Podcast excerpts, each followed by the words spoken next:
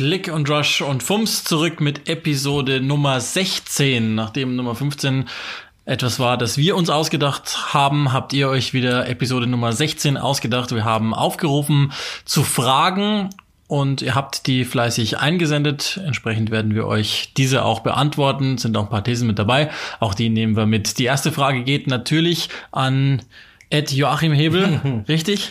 Ed Joachim Hebel, genau so ist es. Ja. Bist du denn gesund? Wie geht's dir? Das muss ja die vorangestellte Frage in diesen Tagen sein. Ja, ähm, pff, sitze nur den ganzen Tag zu Hause, spiele FIFA. Solange kein Computervirus auf meine Playstation kommt, geht's mir gut. Uli hat vorher übrigens Pizza mitgebracht, die beste Pizza der Stadt, wahrscheinlich sogar die beste Pizza der Welt. Äh, das heißt, wir sind wohl genährt und sind eigentlich bereit, jetzt hier loszulegen. Mal sehen, ob's läuft. Wenn es nicht läuft, seid ihr schuld, weil es eure Fragen sind. Nein, also vorneweg will ich noch mal eins sagen. Hashtag ClickRushFums, das funktioniert ganz gut. Wir sind, wir haben alle Zeit ganz gut in der Diskussion. Wir haben immer wieder die eine oder andere Umfrage gemacht. Es sind durchaus auch interessante Dinge mit dabei gewesen. Und vor allen Dingen vielen Dank auch für das Feedback zur vergangenen Folge mit Sebastian Kneisel. Darüber hat er sich auch sehr gefreut, weil er zum ersten Mal wirklich überhaupt seine Geschichte hat erzählen können in ähm, Deutschland wahrscheinlich sogar überhaupt, wenn ich richtig informiert bin. Und ihm hat Spaß gemacht, uns hat Spaß gemacht. Wir dürfen euch also ganz nett grüßen von ihm. Ich fand wirklich auch, war eine sehr schöne Ausgabe und ähm, auch da immer noch, ihr dürft gerne uns mitteilen, wie ihr das fandet und ob wir sowas öfter machen sollen. Wir haben ja schon mal in den sozialen Netzwerken dazu aufgerufen. So, dann würde ich sagen, legen wir los. Ich glaube, wir sind nichts mehr offen von der letzten Fragenrunde. Also äh, wir haben mehrfach nochmal die Frage bekommen, für welche Vereine wir sympathisieren und dergleichen. Das wäre dann nochmal in Episode 14 abzugreifen. Ich glaube, das ist jetzt wenig sinnvoll, wenn wir das nochmal machen. Um es nochmal ganz kurz anzusprechen, wirklich in aller Kürze. Ähm, da hat uns Tobias Fischer gefragt, at tfbluewhite bei Twitter. Ähm, er ist mit Palace und Villa und wir haben das schon gesagt, für uns ist das tatsächlich ähm, ja, journalistisches Dasein und die Sympathien, die man logischerweise trotzdem irgendwo hegt, wenn was gut oder schlecht gemacht wird, Antisympathien, die sind dynamisch bei uns, glaube ich. Und so müssen wir es ja auch letztlich immer bewerten. Dann legen wir los mit einer Frage, die, also so die halbwegs aktuelle Frage von Live Licious, kleines Kami. Wann kommt Liebe ihr Grüße. wieder nach Basel? Also im Moment, glaube ich, ist es ausgeschlossen, dass wir nach Basel kommen. Also okay. ganz aktuell. Ähm, ja, ich, ich GameTurnier.ch hat äh, uns damals gebucht. Wenn die das, also Hackern, wenn du das hören solltest, wenn du mich einlädst, bin ich, bin ich Grüezi, direkt wieder am, gut gesehen in der Schweiz. Ich bin direkt wieder am, Spa am Start. War, also schöne Stadt, schöner Trip generell. Ich bin immer sehr gern in der Schweiz, ähm, wenn es auch immer nur so meistens äh, ein, zwei Tagestrips waren aus besagten Gründen. Aber wenn Hackern das hört, buch mich. Weil das ist beim letzten Mal, Achtung, verbaselt. Das kann natürlich sein. Im Moment, ähm, logischerweise sollte niemand reisen, der nicht reisen muss, um unserem Bildungsauftrag auch nochmal gerecht zu werden. Jetzt kommen ein paar knifflige Fragen. Jetzt wird's hart. Instagram, Julian-S04. Fiebert ihr auch für die englische Nationalmannschaft mit bei WM, EM? In Klammern, ich schon mit einem Smiley. das ist gar nicht so einfach. Also, fiebern jetzt nicht aus Fansicht, aber. Sagte der Mann, der mehr England-Trikots hat als Deutschland-Trikots. Das weiß ich gar nicht. Ja, doch. Ja, aber doch, muss ziemlich sicher so sein. muss ziemlich sicher so sein. Ähm, ja, natürlich. Also einerseits, weil logischerweise wissen wir halt viel mehr Bescheid über den englischen Fußball. Ja, viel mehr jetzt nicht, aber wir wissen mehr Bescheid über den englischen Fußball. Das ist ja dann auch ganz oft einfach eine, eine Frage von Expertise. Wenn die Engländer lange im Turnier sind, sind wir gefragter, als wenn sie nicht länger im Turnier sind, weil über den deutschen Fußball glaubt jeder, sein Urteil abgeben zu können. Über den englischen Fußball, da treten doch dann manche schon zurück. Und na klar, irgendwie ist es immer cool. Also, glaube ich, geht jedem so. Wenn England lang dabei ist in einem Turnier, dann ja, na klar. ist das immer gut. Also natürlich fiebern wir mit. Also was fiebern im Sinne von, äh, wie kann man denn fiebern? Mir ist es natürlich lieber, wenn sie weiterkommen, das ist klar, aus besagten Gründen, aber es ist jetzt nicht so, dass ich dann irgendwie mir ein Glas Wein aufmache, wenn die, kann man ein Glas Wein überhaupt aufmachen? wenn dass ich mir eine Flasche Wein aufmache, wenn England gewinnt oder so. Ich, ist mir lieber, als wenn Spanien gewinnt oder keine Ahnung, nicht weil ich Spanien nicht mag, sondern weil England natürlich haben wir mehr Bezug dazu. Aber fiebern wäre das falsche Wort, glaube ich. Aber du musst dich jetzt gleich nochmal festlegen. Noch einmal ähm, TF Blue White, diesmal aber per Instagram. Also, das ist ja Wahnsinn. Multi, überall. Multi-Social-Media-Mann. Absolut. EM-Finale 2021, Deutschland gegen England. Für wen seid ihr? Wem gönnt ihr den Sieg mehr? also wem ich es gönne, kann ich noch nicht sagen, weil weil es einfach, glaube ich, dann immer auch stark vom Turnierverlauf abhängt, wem man sowas gönnt oder nicht gönnt. Ähm, also wenn ich jetzt die Trainer bewerten müsste, würde ich Joachim Löw mehr gönnen als Gareth Southgate irgendwie.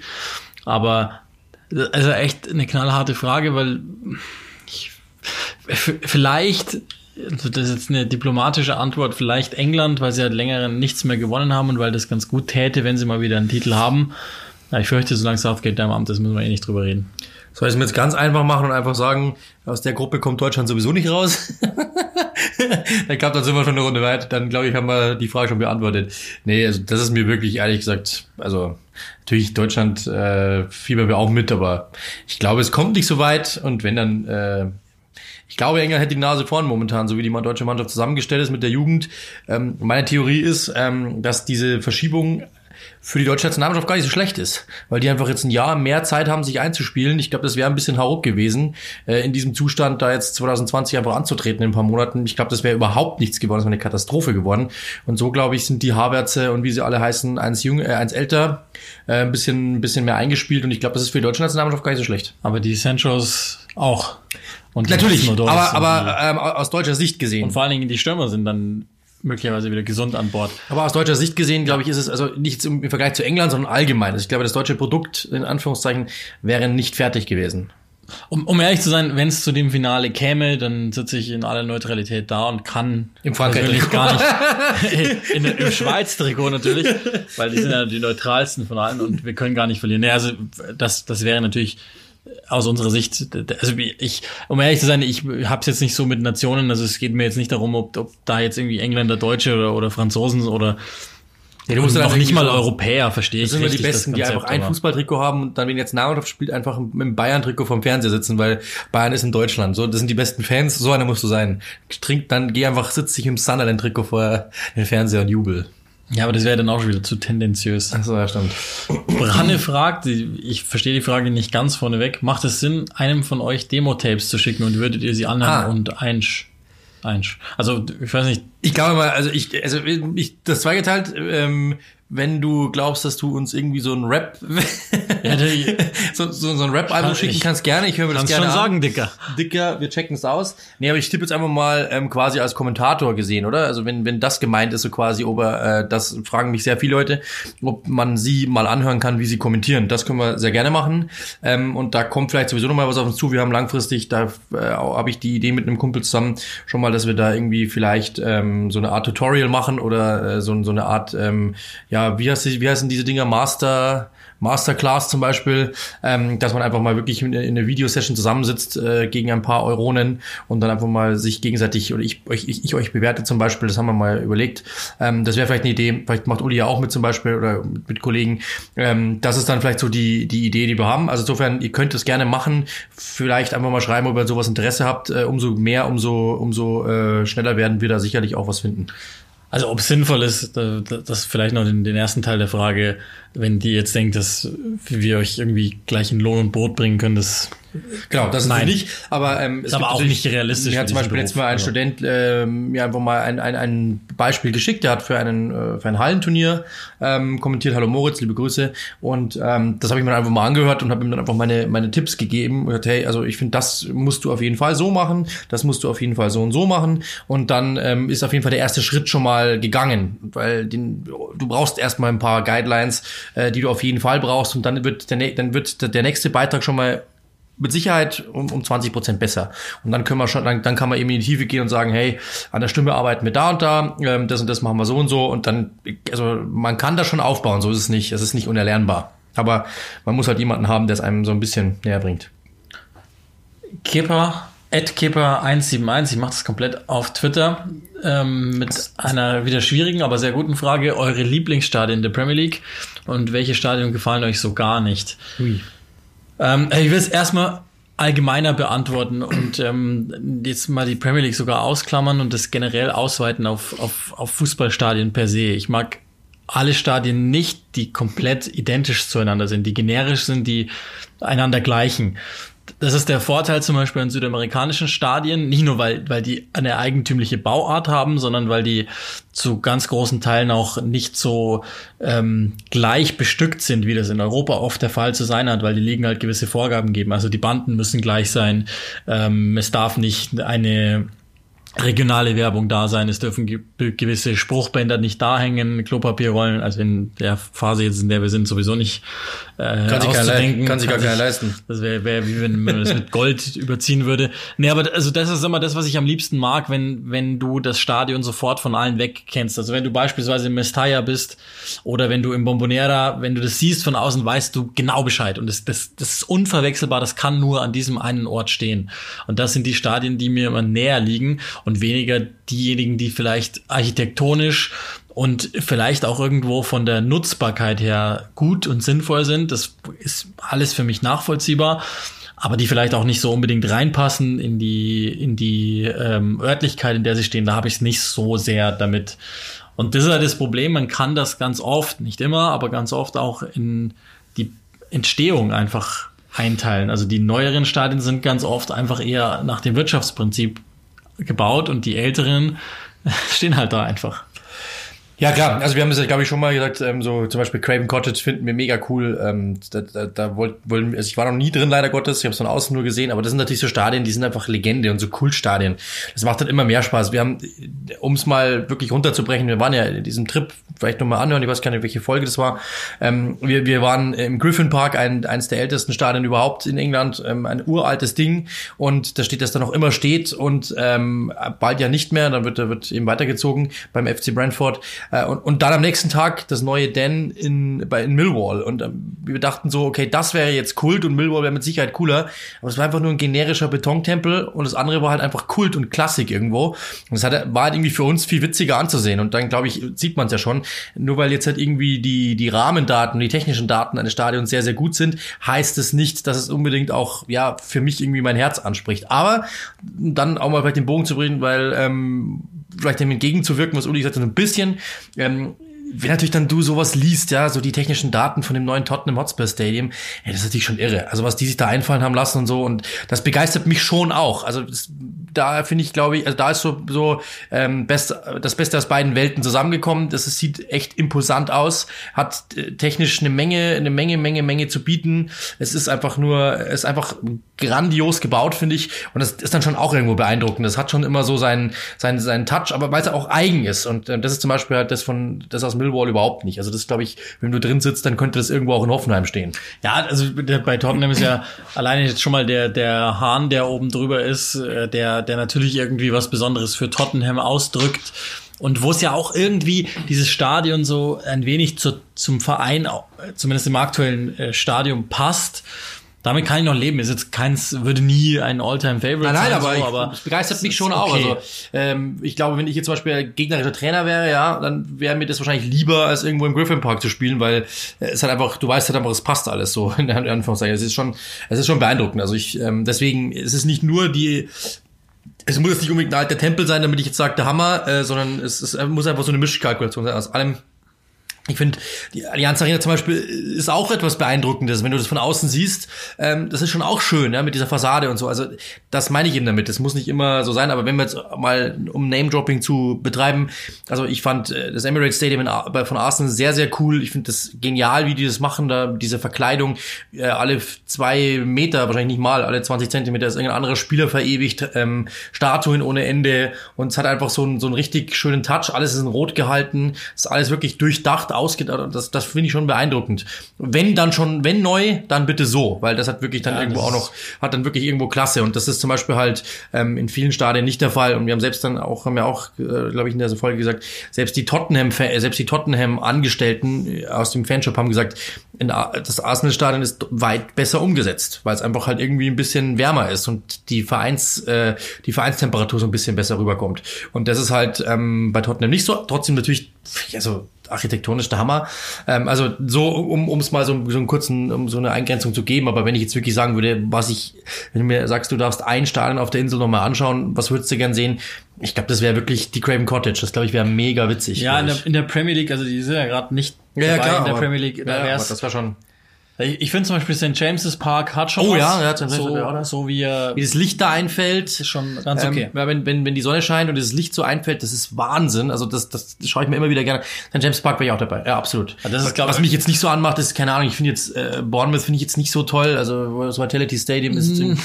Also ich, ich bin da immer nicht so gerne, ehrlich gesagt, oder was nicht so gerne, aber das macht mich jetzt nicht an. Ähm, das ist bei Burnley dasselbe. Ich finde das Turf mal auch. Meine, es hat irgendwie seinen Touch, aber es ist halt irgendwie so, macht mich jetzt nicht wirklich an. Also es ist für mich nichts nichts Specials oder ich sag, wow, der Hammer. Da finde ich dann irgendwie so ein Craven Cottage, die Legende irgendwie cooler. Ähm, wobei Burnley eigentlich auch ganz cool ist, muss schon sagen. Ja, Burnley ist eigentlich auch ganz cool. Eigentlich, pff, ja, äh, also Vitality Stadium macht mir zum Beispiel jetzt nicht so an. Also, wie gesagt, St. James Park, Old Trafford ist, ist stark, kann man, glaube ich, nicht, nicht viel hinzufügen. Also sowohl, Absolut. die haben, die haben natürlich auch ganz vieles einfach vereint. Das ist vergrößert, modernisiert. Ähm, an dem Platz, wer da schon mal gestanden hat, ist irgendwie auch was Besonderes einfach. Das kann, kann man gar nicht wegdiskutieren, weil da natürlich wahnsinnige Dinge zum Teil passiert sind und weil da natürlich irgendwie auch mit dem ganzen Gedenken an die, an die abgestürzte Mannschaft und so. Also man merkt schon, das ist ein spezieller Fußballplatz und das merkt man auch an den Leuten, die, die drumherum sind. Ähm, ich finde tatsächlich Stamford Bridge auch ganz okay irgendwie auf, auf eine Art und Weise. klar. das, das, das passt schon auch. Und welche Stadien mag ich nicht so sehr? Enfield Road. Weil, weil das ja auch Dreht alle durch. Enfield, Enfield, da muss man natürlich auch nennen. Also äh, Drehen die alle durch. ist das natürlich, also ja, ich glaube, da kann man, absolut, also- kann man jetzt nicht, muss man, also wer das nicht nennt, der, also auch vielleicht da nochmal ganz kurz den, den Exkurs zu machen. Äh, es wäre fast schade, wenn Liverpool irgendwann mal ein neues Stadion baut, weil, weil einfach vieles von dem flöten gehen würde, was da eigentlich reingehört. Auch wenn ich da wiederum auch verstehen würde, dass es natürlich, das ist der nächste Schritt für einen Club, der an der Ja, Weltspitze. absolut. äh, Also, um. Nummer eins zu nennen, zum Beispiel, was ich, ähm, weil man muss ja als Kommentator auch immer so ein bisschen, man schreibt ja doch dann immer ein paar Sachen raus und äh, schreibt zu jedem Stadion äh, zwei, drei Sätze raus. Ähm, manchmal fällt es einem richtig leicht. Zum Beispiel bei Norwich kannst du Geschichten erzählen ohne Ende, ähm, dass die irgendwie beinahe pleite gegangen wären, weil das Flutlicht, äh, weil, das, weil sie das Flutlicht nicht, also ein Flutlicht errichtet haben und das war so teuer damals, waren irgendwie 15.000 Euro oder sowas und hat die damals bei den Ruinen. Hat so, so Geschichten sind halt mega witzig, weil der Zuschauer sagt, was, echt krass. Und das ist zum Beispiel etwas, was mir, um ein Stadion mal zu nennen, wo ich wirklich sage, da habe ich echt Schwierigkeiten, irgendwie warm zu werden, ist das King Power Stadium, zum ehrlich gesagt. Ja, mir geht's das bei ist so, Matt auch so. Ja, aber das ist, das ist so ein, das ist so ein Stadion, äh, das King Power Stadium ist so ein Stadion äh, von Leicester City, für die, die es jetzt nicht unbedingt wissen. Ähm, das ist einfach so 2003, glaube ich, 2004 gebaut worden und das ist so ein generischer Tempel. Das ist einfach so ein, äh, ist jetzt nicht alt, das ist jetzt aber auch nicht mega neu modern und die Geschichte, ähm, die Geschichten um dieses Stadion gibt's nicht. Also man, Naja, inzwischen ja, natürlich, natürlich, weil er, weil ihr habt es sicher nicht mitbekommen, vor zwei Jahren eben ähm, Vikas Rivadana Braba, der Besitzer mit, mit dem Hubschrauber ähm, verunglückt ist vor dem Stadion. Das ist klar. Aber also ich meine so Geschichten, die sich um Stadion renken, was so was so Besonderheiten betrifft, da gibt's einfach jetzt nicht so viel. Also deswegen, ähm, das ist zum Beispiel ein Stadion, das macht mich jetzt nicht sonderlich an. Und es ist auch als Kommentator sehr undankbar, weil es einfach nicht viel zu erzählen gibt. Einziges dass der, äh, dass der äh, Greenkeeper einer der kreativsten der Welt ist, wenn nicht sogar der kreativste, der sämtliche Preise gewonnen, Muster erfunden auf dem Rasen, die sind unglaublich äh, und das durfte er nicht mehr. Also das wurde abgeschafft, wurde von der FA verboten und damit ist dieses Stadion irgendwie halt auch völlig in der Langeweile irgendwo ja, versickert. Ja, mir geht's eben beim, beim City of Manchester Stadium so, das ist jetzt nicht. Amex ist auch so. Ich, ich verstehe das alles und, und das hat sicherlich den wirtschaftlichen Sinn und ähm, dann machen wir das Stadionthema auch zu. Ich sage euch nur, nur eins dazu auch. Ähm, ich habe mein erstes Champions League-Spiel seinerzeit im Mestalla bestritten, also als Kommentator logischerweise.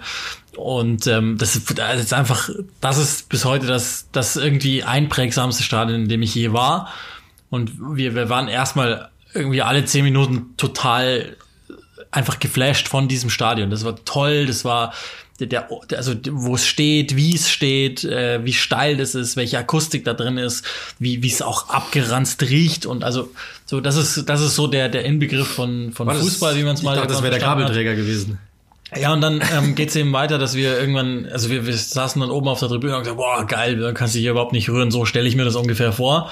Und irgendwann hat mir dann ähm, ein Techniker gesagt, ja, also ich hoffe, dass die bald ihr neues Stadion kriegen, weil das ist echt zum Kotzen, die Monitore hier hochzuschleppen. Über, äh, es gibt halt keinen Aufzug, das muss so alles so machen. Und das ist mir dann natürlich auch irgendwie klar. Und, und diese Leute finden, und die haben nun mal, die sind halt für den Großteil der, der Übertragung, die ihr zu Hause seht, verantwortlich die finden natürlich so ein Amex oder so ein City of Manchester Stadium halt tausendmal geiler als, als das, was da vermeintlich für uns als romantisch daherkommt. Insofern verstehe ich das auch und es ist dann auch okay, dass es die Stadien so geben muss und kann, aber wer mal in die Copa Libertadores reinschaut oder so, der wird merken, so, es gibt verschiedene Stadien in Argentinien, die sind halt, die kennst du wenn du um 5 Uhr morgens. Ja, die haben alle Geschichten. Von, Hier ja. war mal ein Spiel von Gimnasia gegen Boca Juniors, glaube ich, kommentiert damals noch. Ähm, und das Stadion ist mitten in einen Wald reingebaut einfach. Und sowas ist natürlich dann irre. Also wenn du so überlegst, dass es einfach mitten im Wald ist äh, und außenrum halt wirklich überall die Bäume sind, das ist halt schon krank. Also das gibt, das sind halt Geschichten, wo du echt sagst, hey, krank. Also was machen die da? Aber auch, das ist jetzt wieder eine klassische Frage. Sagt uns doch mal, das würde mich auch mal interessieren. Ja, schreibt uns mal. Von den Leuten, die vielleicht auch schon noch weiter Tipps. rumgekommen ja, genau. sind die, keine Ahnung, irgendwo, wir haben ja einen Fan, der bei Dagenham und Redbridge des Öfteren ist, wie, wie ist es da so? Ähm, oder, keine Ahnung, vielleicht, also Wembley muss, muss man natürlich auch irgendwie immer nennen als Ort. Natürlich auch ein cooles Stadion, das in dem Sinne nicht in der Premier League ist, aber es würde mich auch mal interessieren, wo, wo ihr denn so eure Hotspots seht in England oder vielleicht sogar auch generell ähm, um die Welt herum. Also mag ja auch den einen oder anderen geben, der schon Stadien gesehen hat, ähm, wo sich, wo man sich in Großbritannien nochmal eine Scheibe abschneiden kann. Ähm, Chilgert bei Instagram. Lebenslang nur noch Bundesliga oder Premier League kommentieren. Welche Liga wählt ihr? Die Antwort ist ganz simpel. Äh, Premier League, weil es mir viel leichter fällt und äh, mich dann deutlich weniger Arbeit hätte, mich vorzubereiten. Und, nee, also Premier League. Das, äh, sonst würden wir ja einen Bundesliga-Podcast machen. Das ist relativ einfach. Ja. Was nicht heißt, dass die Bundesliga irgendwie scheiße ist oder so. Also, Würdest du sagen, du bist ein Kind der Bundesliga? Ja, sehr. Sehr. Weißt, weißt du noch, wer Schalkes Nummer 5 in der Saison 94, 95 war? Weißt du das? Hm, ja, warte, ist das? Nicht einfach. Äh, Thomas Heito. Ich, ich war keine Ahnung. ja, das, war, das war später. Heito war später. Ja, was weiß ich. Heito war später. Ähm, ein Name, der mir gewisse Schwierigkeiten bereitet. Ich nehme an, das heißt Peacher. Habe ich beim letzten Mal, glaube ich, völlig, völlig versaut. Ist Chris Wilder durch die Erfolge mit Sheffield auch mal Kandidat für ein Top-6-Team? Ja, schwierige Frage. Sollte er an sich vermutlich sein. Ich fürchte aber, er wird es nicht mehr sein. Ähm, einfach aufgrund des, glaube ich, regional gefärbten Auftretens, was so die Wahrnehmung ist, als auch dem Alter, als auch generell der Tatsache, dass die Top 6 Vereine in England, also die Big Six, nenne ich es jetzt einfach mal, sind ja gerade nicht die Top 6, die, die, die sie verkörpern. Die, die Big Six haben glaube ich, allesamt andere Vorstellungen von Trainerbesetzung. Also Chelsea und Lampard ist ja sehr, sehr untypisch, ist ja fast schon auf eine Weise ähm, experimentell, was die da gemacht haben. Für sich vor allen Dingen jetzt zum zweiten Mal in Folge eine komische Trainerwahl getroffen aus der Chelsea-Historie ähm, heraus ich, ich, er sollte das, glaube ich, es sollte sowieso des Öfteren stattfinden in England, dass äh, Trainer, die einfach Verdienste haben, um kleinere Vereine oder auch in der zweiten Liga vielleicht eine Chance bekommen. Das ist sicherlich ein Vorteil in Deutschland. Passiert aber nun nicht mal so oft, sonst wäre Wilder ja auch schon länger auf verschiedenen Zetteln gestanden. Vielleicht war er das auch, aber äh, Top 6 und Chris Wilder, das wird nicht passieren. Also man kann es ja mal äh, deutsch äh, rüberbringen. Also erstmal Chris Weiler ist ja da aus der Gegend, ähm, ist, ist jemand, der da einfach auch so mit Lokalkolorit da reingekommen ist, auch mit ein bisschen Glück. Ähm, in Anführungszeichen war er irgendwo, glaube ich, bei Northampton, wenn mich alles täuscht, als er dann angesprochen worden ist beim Jugendturnier, äh, halb schon betrunken von dem damaligen Chef, wir wissen nicht, was wir tun sollen, dann wurde er da geholt. Ähm, das Ding ist halt, äh, dass Chris Wilder jemand ist, der, der ich würde jetzt, wir, wenn wir es mal ganz, ganz krass äh, vergleichen, dann kannst du schon ein bisschen so mit Christian Streich vergleichen. Jemand, der so aus aus mit Stallgeruch kommt, der da sich hochgearbeitet hat, der auch so ein unkonventioneller Typ ist irgendwo. Und ähm, dann ist dann immer die Frage, dann, dann nehmen wir die Parallele, ja, Nico Kovac beim FC Bayern, der wurde immer gefragt, ähm, ja, hat er es denn wirklich drauf? Er hat ja noch nicht viel gewonnen und so weiter. Hat er wirklich dieses Format? Und das gleiche würde ja in England dann auch kommen. Dann würde irgendjemand beim ersten Mal heißen, ja, ist das vielleicht Wilder eine Nummer zu groß und bla bla bla. Und in England geht's ja eben auch zu dieser Tendenz, äh, die der FC Bayern eben lange hatte. Der, der Name muss so groß sein wie irgendwie möglich. Der muss schon fünfmal irgendwas gewonnen haben. Nur dann ist er für uns auch qualifiziert. Und ich glaube, dass das eben sein Problem werden könnte. Ich glaube, dass wahrscheinlich so dumm es klingen mag, ähm, und, und, und vielleicht ist es auch wirklich, vielleicht ist es auch falsch. Aber ich glaube, dass zum Beispiel ähm, die Verantwortlichen von Manchester City nicht mehr wissen, wie der heißt. Da bin ich wahrscheinlich ziemlich sicher, die werden sagen, der kleine mit dem Trainingsanzug. Ja, das ist, das wäre, glaube ich, also ich habe ich hab mit äh, Moritz Volster lange mal darüber geredet, ähm, noch bevor der dann zu Leipzig gegangen ist als, als Co-Trainer, weil ich immer, also das wisst ihr ja sicherlich auch, das haben wir ja mehrfach auch ähm, getwittert oder was auch immer, mir gewünscht hätte, dass zum Beispiel mal ein Eddie Howe in die Verlosung genau, kommt, ja. wenn denn bei Arsenal ein Trainer gesucht wird beispielsweise. Und der berechtigte Einwand Moritz war natürlich, dass es geht halt nicht nur um den Trainer, sondern es geht tatsächlich um einen Manager im wahrsten Sinne und jemanden, den du nach außen verkaufen musst, weil es halt kein normaler Verein ist in dem Sinne, sondern weil es natürlich zu großen Teilen ähm, ein, ein Vehikel ist und dass jemand viel Geld investiert hat und möglicherweise würde der Wert einer Truppe schon sinken, wenn da ein Name hinkommt, der eben nicht einer der ganz großen Namen ist. Das kommt nochmal erschwerend dazu zu, Ja, die zu Spieler eben, ja auch, die werden, ob die den dann ernst nehmen, also ob die, ob Aubameyang in Anführungszeichen sich jetzt irgendwie von Chris Wilder was sagen lässt. Vielleicht, gut, vielleicht, vielleicht jetzt nicht, nicht, vielleicht würde es nicht ablehnen, aber ob er jetzt dann irgendwie so angefixt ist wie von einem Mikkel Arteta, der einfach ihm erklärt, hey, ich war bei Pep Guardiola, ich habe selber Premier League gespielt, was wirst du eigentlich? Das glaube ich ist schon eine andere Ansage, glaube ich, dann am Ende des Ach, Tages. das weiß ich nicht. Das, das, das glaube ich, ähm, das, das ist ja ähnlich wie bei Nagelsmann. Das ist halt vielleicht schon am Ende auch eine kulturelle Frage irgendwo, weil der, die Engländer halt irgendwie das zum Beispiel nicht machen, was in Frankreich gang und gäbe ist, was ähm, sowieso in den skandinavischen Ländern gang und gäbe ist, dass du deine eigenen Trainer ebenso mit ausbildest. Ja, genau. Das passiert schon hier und da. Und es passiert auch sicherlich bei, also wenn man Klopp fragt, wer sein Nachfolger werden soll, dann nennt er immer seine aktuelle Nummer zwei beispielsweise. Arteta wurde ja auch von, von Guardiola quasi in ein Traineramt hineingelobt. Und natürlich kann man immer hergehen und sagen, gut, der hat einen guten Lehrmeister, aber weil der hat eben schon Ja, weit mehr bewiesen als Arteta, dass er das wirklich kann, ohne dass ich jetzt, ich glaube schon auch dran, dass Arteta das kann. Aber das ist vielleicht dann auch nochmal Ja, die kulturelle Frage, wie viele, klar, ja, wie viele Trainer habt ihr erlebt, die von einem noch merklich kleineren Club in den letzten Jahren zu dem nächst größeren David Moyes. rein, äh, exakt, und das ist krachend gescheitert. Und deshalb ähm, glaube ich, werden wir das so schnell nicht mehr sehen. Die gucken halt eher im Ausland oder eben bei Ah, jemandem. Pochettino der- wäre der Gegenentwurf hat dann. Southampton, dann Tottenham. ja, ja, genau. Das ist, das ist der letzte, an den ich mich auch erinnern kann, ähm, von dem ich sagen würde, da ist das genauso passiert und hat auch funktioniert. Aber ansonsten muss ich ganz ehrlich sagen, Ja, jetzt mal ganz ehrlich, ich, frage ich frag dich aber mal, wenn, wenn du der Boss von Chelsea wärst, würdest du Chris Wilder holen als Trainer? Also wenn ich von ihm überzeugt wäre, dann warum nicht? Also ich glaube, dass das die sehr viel solidere Variante wäre als ähm, beispielsweise jetzt äh, Lampard ist jetzt in dem Fall richtig, aber es ist die solidere Variante als mit Maurizio Sarri beispielsweise zu gehen.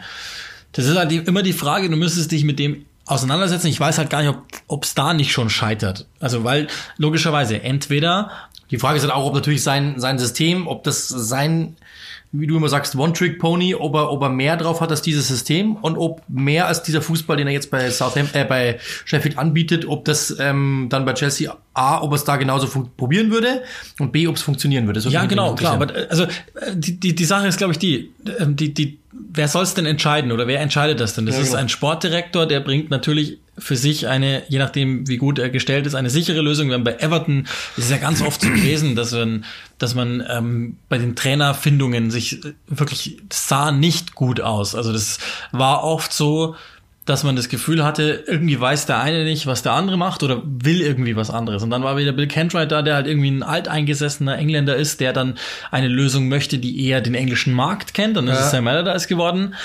Und dann gibt's wiederum ähm, diejenigen, die äh, dann eine internationale Lösung anstreben, eine große Lösung, weil halt vermeintlich fällt dir nicht so sehr auf die Füße. Das ist immer die Frage auch des Entscheidungsträgers und ich glaube, so kann man ganz oft beantworten, dass ein Chris Wilder einfach nicht in den Büchern stehen wird. Und das kann man ja auch bei Sean Dyche, also haben wir ja auch mehrfach gesagt, warum, warum kriegt denn nicht mal einen Anruf von Everton? Der Sprung von Burnley zu Everton ist jetzt gar nicht mal so groß wie beispielsweise der von Sheffield zu Top 6, ja, kann man ruhig mal so sagen. Und ähm, trotzdem fürchte ich, das wird nie passieren. Also und spätestens eben, wie du es gesagt hast, weil der einfach auch als regionale Größe, als Lifelong Blade sozusagen wahrgenommen wird.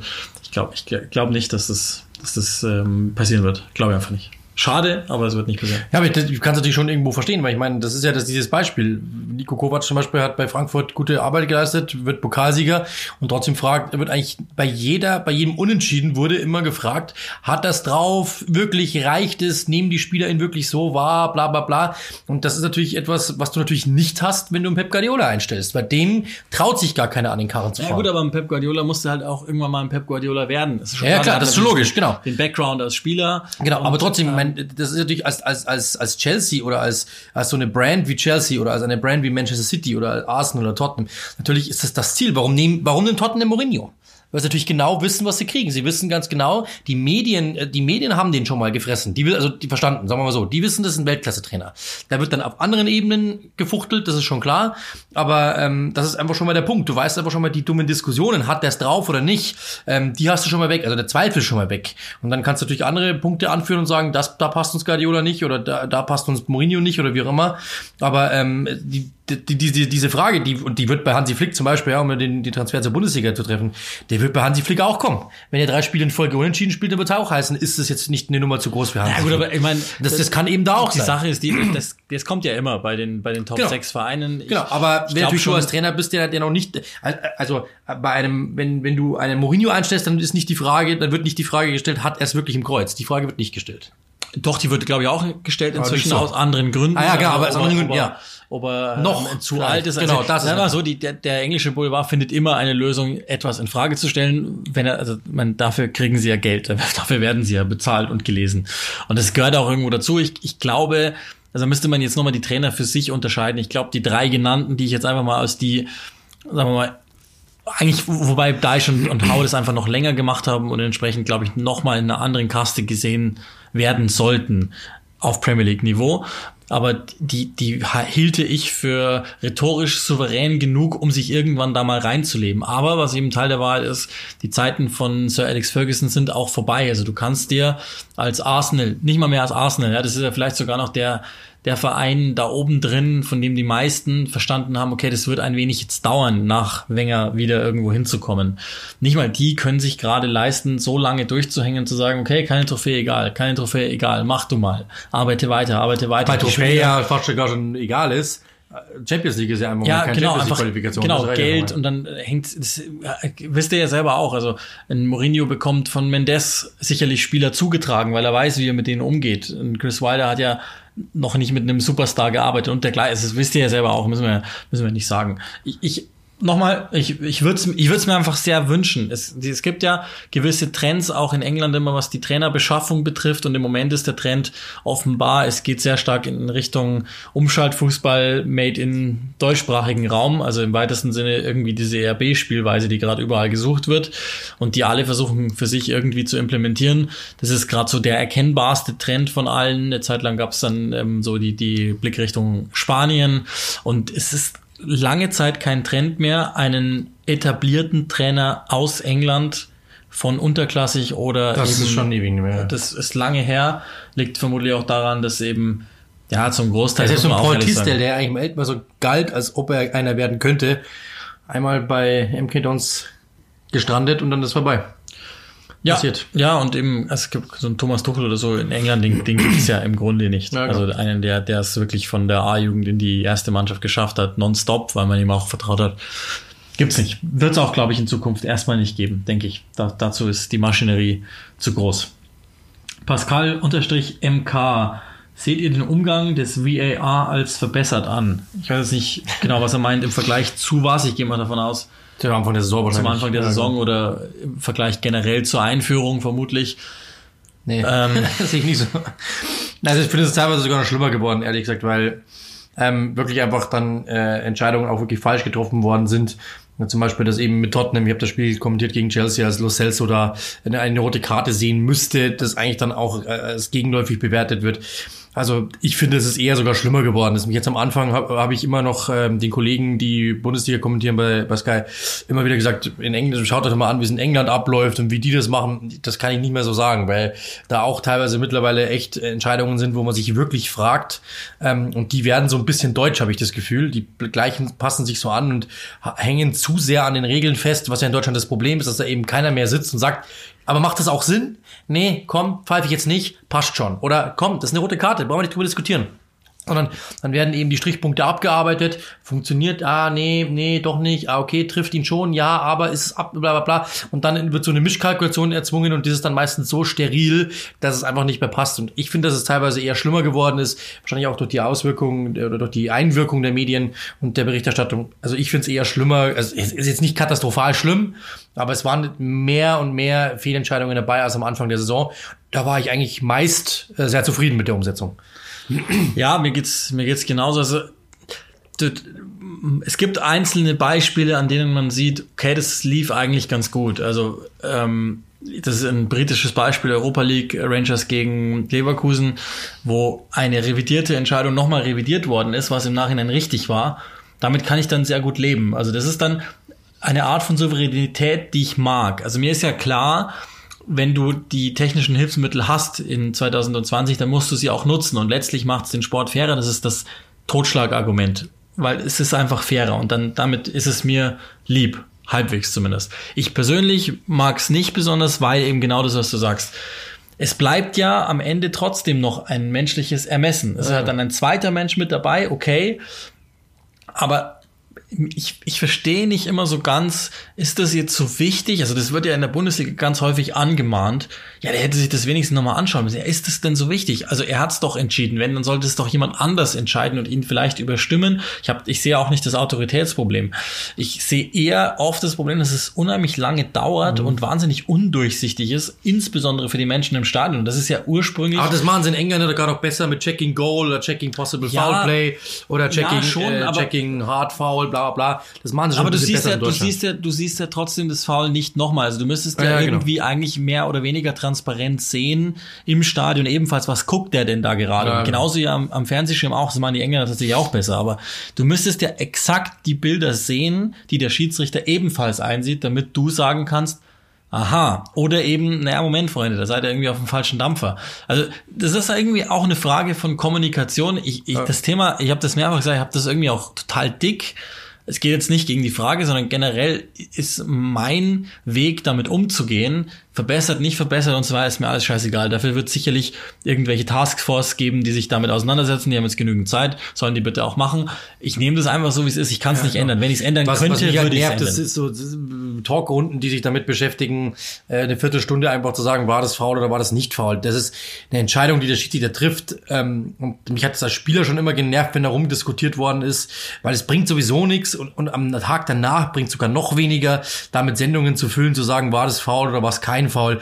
Das hat mich immer schon gelangweilt, weil ich einfach, ich bin kein Trainer, ja, also wenn ich natürlich Trainer von, von, von Mönchengladbach wäre oder so und ich krieg den Elfmeter nicht, dann würde ich wahrscheinlich auch sagen, wie könnt ihr das Ding nicht geben? Ihr seid doch alle nicht ganz äh, richtig in der Birne, aber als, als Journalist oder als, als Kommentator, ich nehme das so hin. Natürlich ärgere ich mich danach auch, aber ich, mir versaut das dann nicht den Tag und ich sitze da nicht da und denke mir, oh, das würde ich aber ganz gerne in der Sportschau nochmal sehen. War das jetzt, was sagen die denn dazu? Das ist mir einfach dann am Ende des Tages egal. Ich, ich, ich, ich bewerte das so, wie ich es bewerten will in dem Moment oder wie ich sehe in dem Moment und dann ist das Thema für mich vorbei und dass man da dann irgendwie tagelang drüber diskutiert, ja, aber es hätte ja Elfmeter geben können.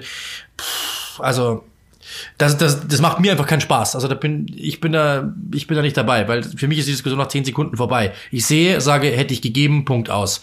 Und ich brauche das dann nicht drei Tage aufgewärmt. Ja. Aber gut. Aber abschließend, um, um es nochmal zuzumachen, das Thema, da bin ich schon auch bei dir. Aber wenn es verbessert ist, dann auf Ebenen, die wir so jetzt nicht unbedingt sehen. Im Gegenteil, es ist, glaube ich, noch ein bisschen mehr rein Korinthen gekackt worden als als gut ist für das System, das irgendwie für sich. Da waren die, da waren die Engländer eben am Anfang sehr cool. Die hatten einfach wirklich einen Referee, der einfach gesagt hat, okay, es wird sich gerade angeschaut, Jungs, bleibt mal cool. Dann wurde auf Seite gegangen, dann wurde eben kommuniziert und dann hieß es so und so, zack, Entscheidung getroffen. Und mittlerweile wird da sehr, sehr lange rumdiskutiert. Es dauert auch viel, viel länger als noch am Anfang. Und teilweise sitzen dann eben auch Leute, die das einfach dann auch wirklich, glaube ich, merken, dass sie, dass sie da wirklich ähm, ja Druck haben im Nacken und dass sie dann einfach doppelt überprüfen und dann wirklich sagen, naja, aber kann ich es wirklich vertreten? Nee, dann lieber nicht und so. Dann wird da viel zu viel abgewogen und dann kommt manchmal eben so eine Konzessionsentscheidung raus, die nicht hilft, sondern ganz im Gegenteil, die eigentlich dann sogar verdutzt die Zuschauer zurücklässt und die dann sagen, hä, wie soll das entschieden? Wahrscheinlich nimmt dann einfach der Referee oder der VAR die Entscheidung, die ihm in der Presse am wenigsten Ärger ein, einbringt oder keine Ahnung was. Und das ist einfach falsch. Becker344 bei Twitter. Welche Championship-Spieler wird man außer Jude Bellingham in Zukunft sicher auch in der Premier League sehen? Also Bellingham ja vielleicht nicht in der Premier League, sondern in der Bundesliga, wenn die aktuelle Lage da stimmt, wobei auch United ja schon vorgesprochen haben soll. Also das ist gar nicht so einfach zu beantworten, weil es natürlich eine ganze Menge ähm, von Spielern sind, von denen ich mir sehr gut vorstellen kann, dass die in der Premier League spielen werden.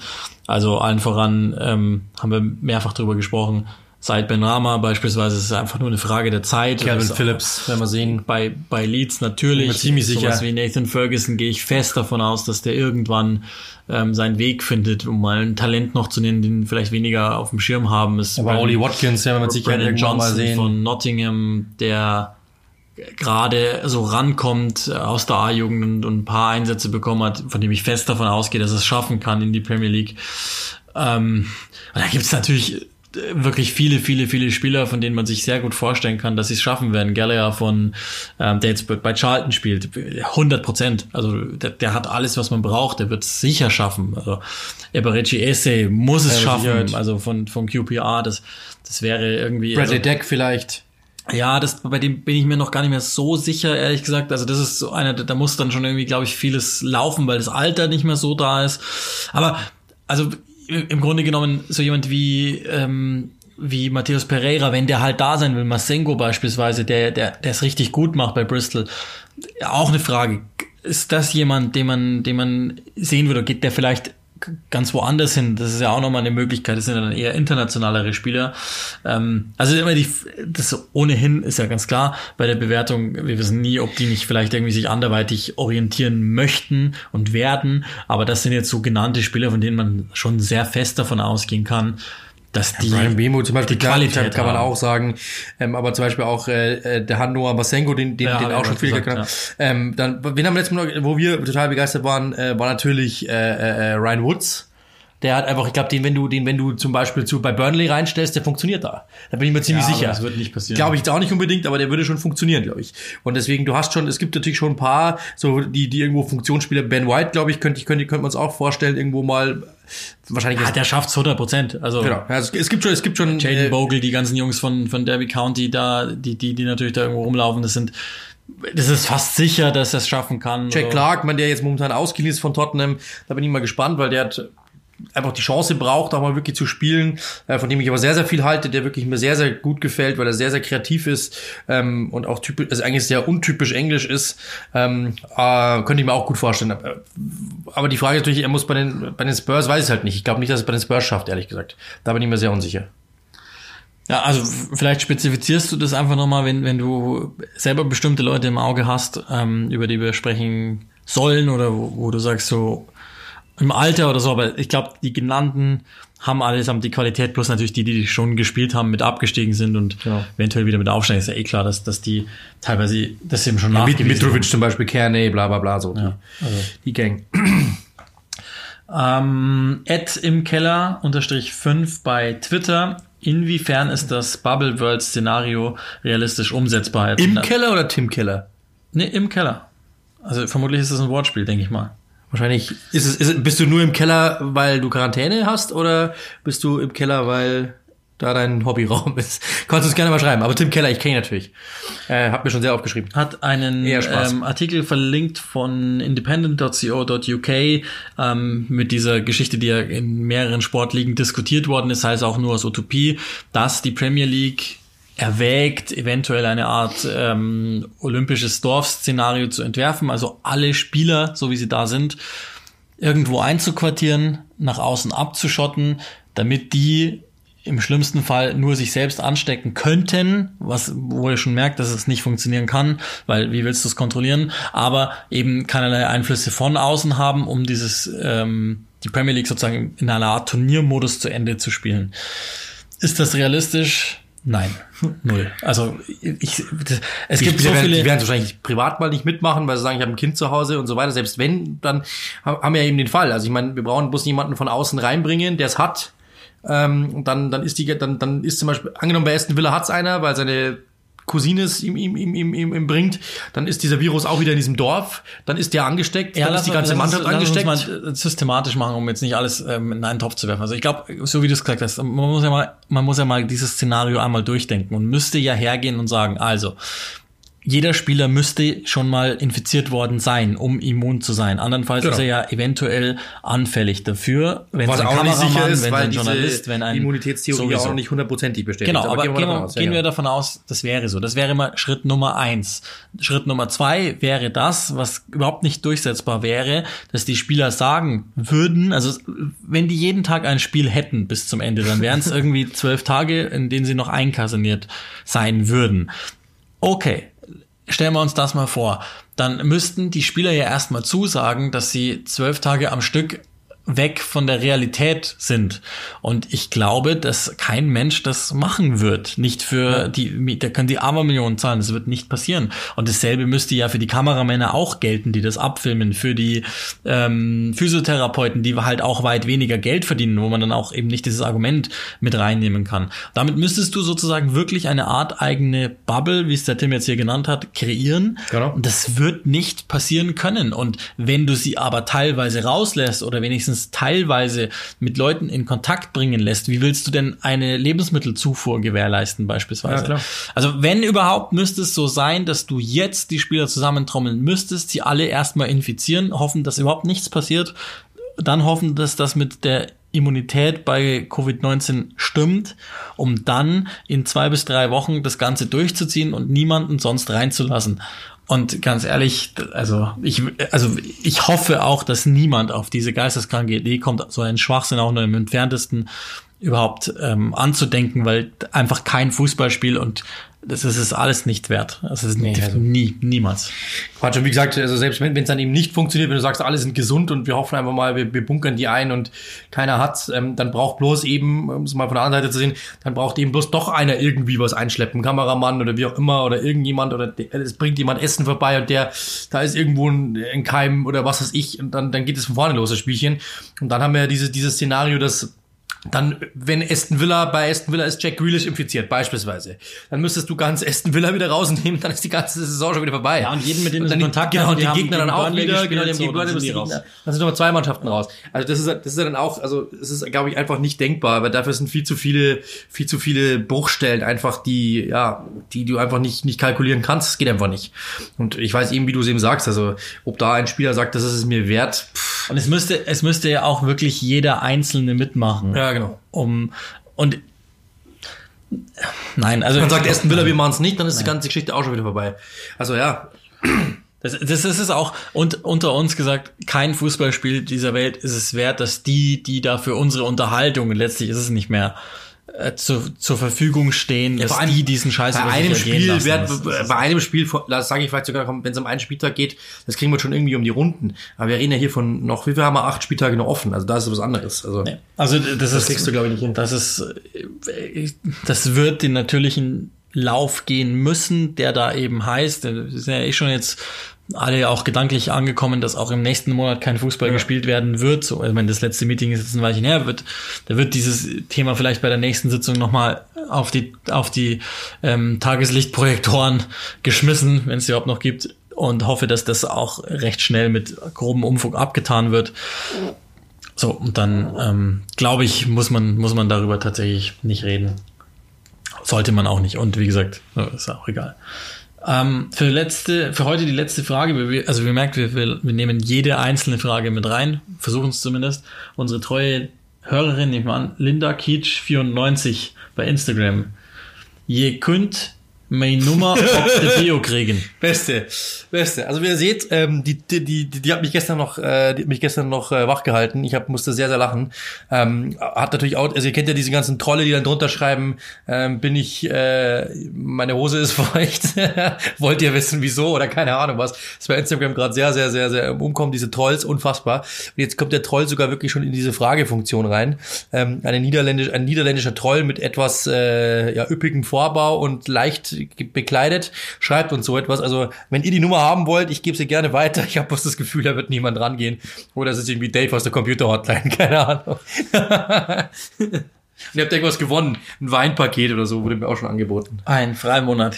Klick and Rush and Fums. Also, das war die Ausgabe für heute, was eure Fragen betrifft. Wir wissen, da sind noch einige offen, die werden wir sicherlich demnächst beantworten. Insofern ähm, danke für die Einsendung der Fragen. Es waren wieder ein paar dabei, die uns echt ins Schützen gebracht haben. Schön, dass ihr euch so sehr daran beteiligt. Ähm, das ist, glaube ich, auch das Wichtigste im Moment, damit wir überhaupt diesen Podcast am Laufen halten können. Ja, vor allem mega. Also ähm, wir haben es gestern Abend äh, rumgeschrieben, oder was war gestern Abend, ja? Und heute waren schon Fragen für 70 Podcasts. Also vielen, vielen Dank. Ähm, sehr rege mitgearbeitet. Es gibt ein Fleißkärtchen und äh, die Versetzung äh, eurerseits ist nicht gefährdet. Und nochmal, also das war ja krass, was ich ansetzen wollte. Falls eure Frage jetzt nicht drangekommen sein sollte, dann hat es nichts mit irgendwelchen qualitativen Standards zu tun. Vielleicht unter Umständen auch nicht mal mit der mit dem Einsendungszeitpunkt der Frage, sondern äh, wir machen das. Wir wir haben alles auf dem Schirm und werden die so gut es geht dann in einer der nächsten Ausgaben mit Sicherheit mit rein tun. Seid also nicht böse. Im Gegenteil. Ähm, verteilt gerne um, was wir machen, ähm, bewertet uns bei iTunes, wenn ihr es gut findet, was wir machen. Das äh, hilft uns immer sehr, einfach um noch sichtbarer zu sein für potenziell andere interessierte Hörer. Erzählt es gerne weiter und interagiert weiterhin so mit uns, wie ihr das macht. Und vor allen Dingen, und ähm, das ist auch das dritte Mal, glaube ich, dass wir äh, überhaupt über Corona sprechen müssen in der Ausgabe. Bleibt gesund. Ich glaube, was anderes kann man, kann man nicht wünschen. Absolut. Bitte bewertet uns, aber kontaktlos Daumen nach oben, Hand nicht geben. Bis bald, macht's gut.